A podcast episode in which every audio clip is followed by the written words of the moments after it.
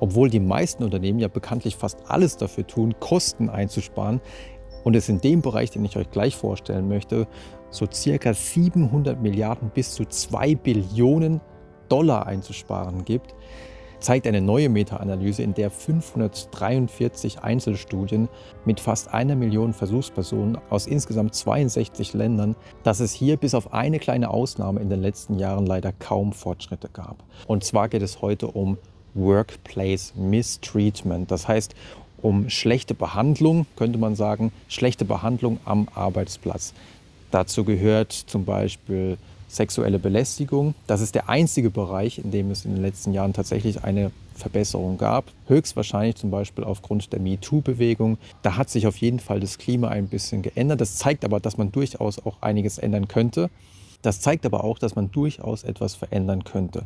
Und man könnte noch deutlich mehr verändern, auch zum Beispiel, wenn es um Diskriminierung geht. Das gehört auch zum Workplace Mistreatment. Auch Mobbing gehört natürlich dazu. Oder auch einfach Respektlosigkeiten. Also wenn man zum Beispiel einfach beleidigt wird und du kannst mich mal, leck mich, pff, wer bist du, guck dich mal an. Also solche Sachen passieren natürlich auch ab und zu am Arbeitsplatz. Und was man jetzt in dieser gigantischen Meta-Analyse gemacht hat, ist zu gucken, wie häufig kommt es überhaupt im Durchschnitt vor. Also wie häufig ähm, kommt sexuelle Belästigung vor, wie häufig kommt Mobbing vor, wie häufig kommt Diskriminierung vor oder wie häufig kommen Respektlosigkeiten vor. Und da findet man das mit Abstand am häufigsten.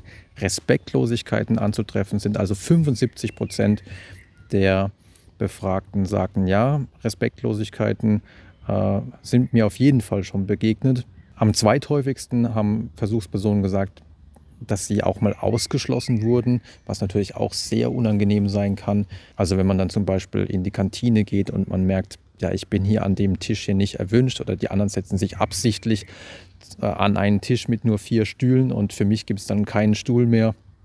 Oder wenn es um E-Mail-Verteiler geht, irgendwie alle anderen sind drin in dem E-Mail-Verteiler, aber ich nicht. Das haben im Durchschnitt 45 Prozent der Befragten angegeben, dass ihnen das schon passiert ist. Wenn es um Mobbing ging, haben immerhin 16 Prozent gesagt, dass ihnen das schon passiert ist.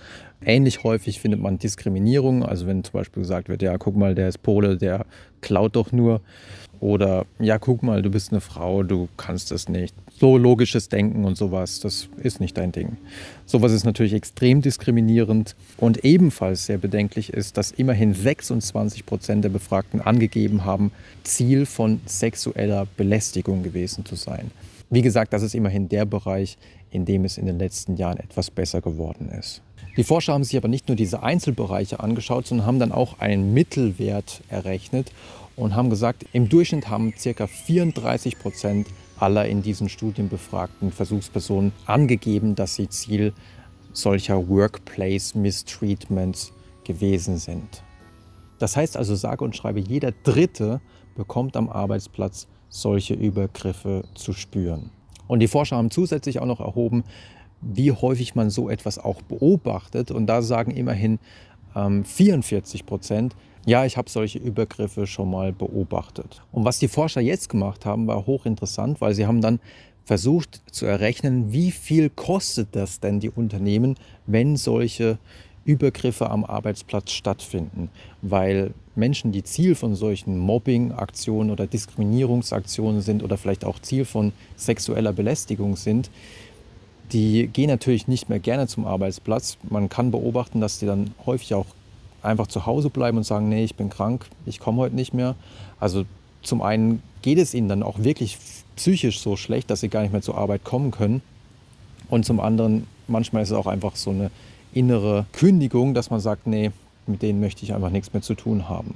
Und aus anderen Studien, in denen man zum Beispiel Versuchspersonen gefragt hat, ja, wie häufig bist du denn schon mal äh, zu Hause geblieben, weil du dich von anderen gemobbt gefühlt hast. Aus solchen Studien kann man dann herauslesen, wie häufig so ein ja, Zuhausebleiben aufgrund von Mobbing oder Diskriminierung etc. vorkommt.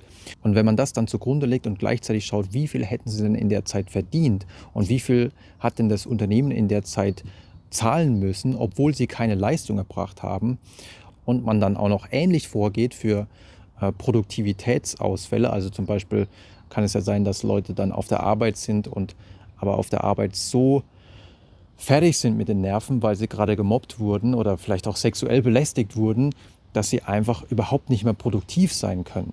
Und wenn man all das macht, dann kamen die Forscher zu dem Ergebnis, dass dieses Workplace Mistreatment, die schlechte Behandlung am Arbeitsplatz, dass das Kosten verursacht von knapp 700 Milliarden Dollar bis zu 2 Billionen Dollar.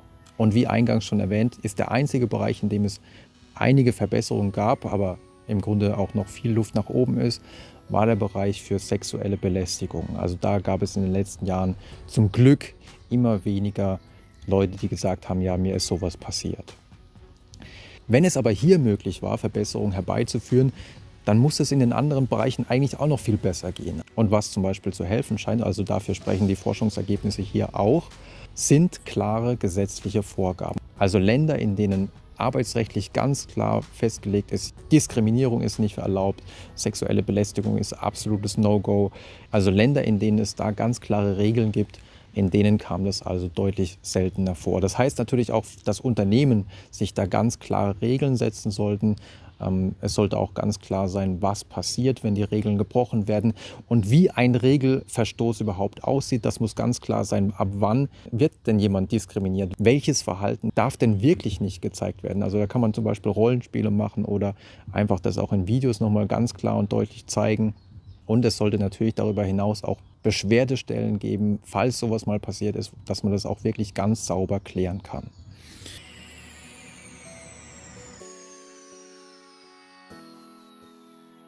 Und last but not least macht es sicherlich auch Sinn, über den sogenannten Bystander, den Zuschauereffekt aufzuklären.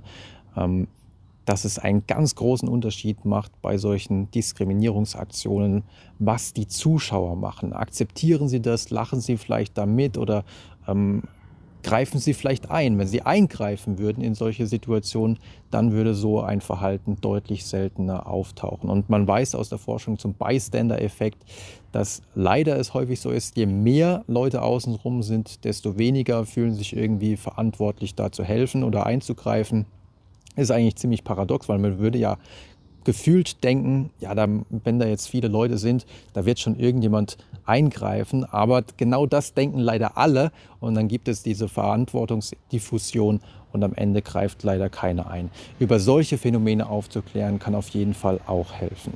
Und es ist wichtig, dass hier was getan wird, weil die Zahl, das sagen die Forscher selber auch, die Zahl, dass hier vielleicht zwei Billionen Dollar verloren gehen, ist sogar im Grunde konservativ, weil da gar nicht eingerechnet wird, wie viele Menschen da vielleicht auch später dann äh, psychische Probleme entwickeln. Und die Behandlung dieser Menschen kostet natürlich auch die Krankenkassen und die Gesellschaft wieder Geld.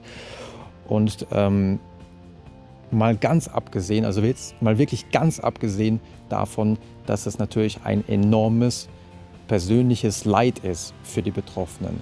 Das allein, abgesehen von dem ganzen Geld, was das kostet, ich weiß, wenn ich mit Leuten aus dem Wirtschaftsbereich rede, dann sind das häufig leider Argumente, die ziehen. Aber allein das persönliche Leid, was da immer wieder entsteht, ist auf jeden Fall Grund genug, hier in Zukunft wirklich noch mehr zu intervenieren.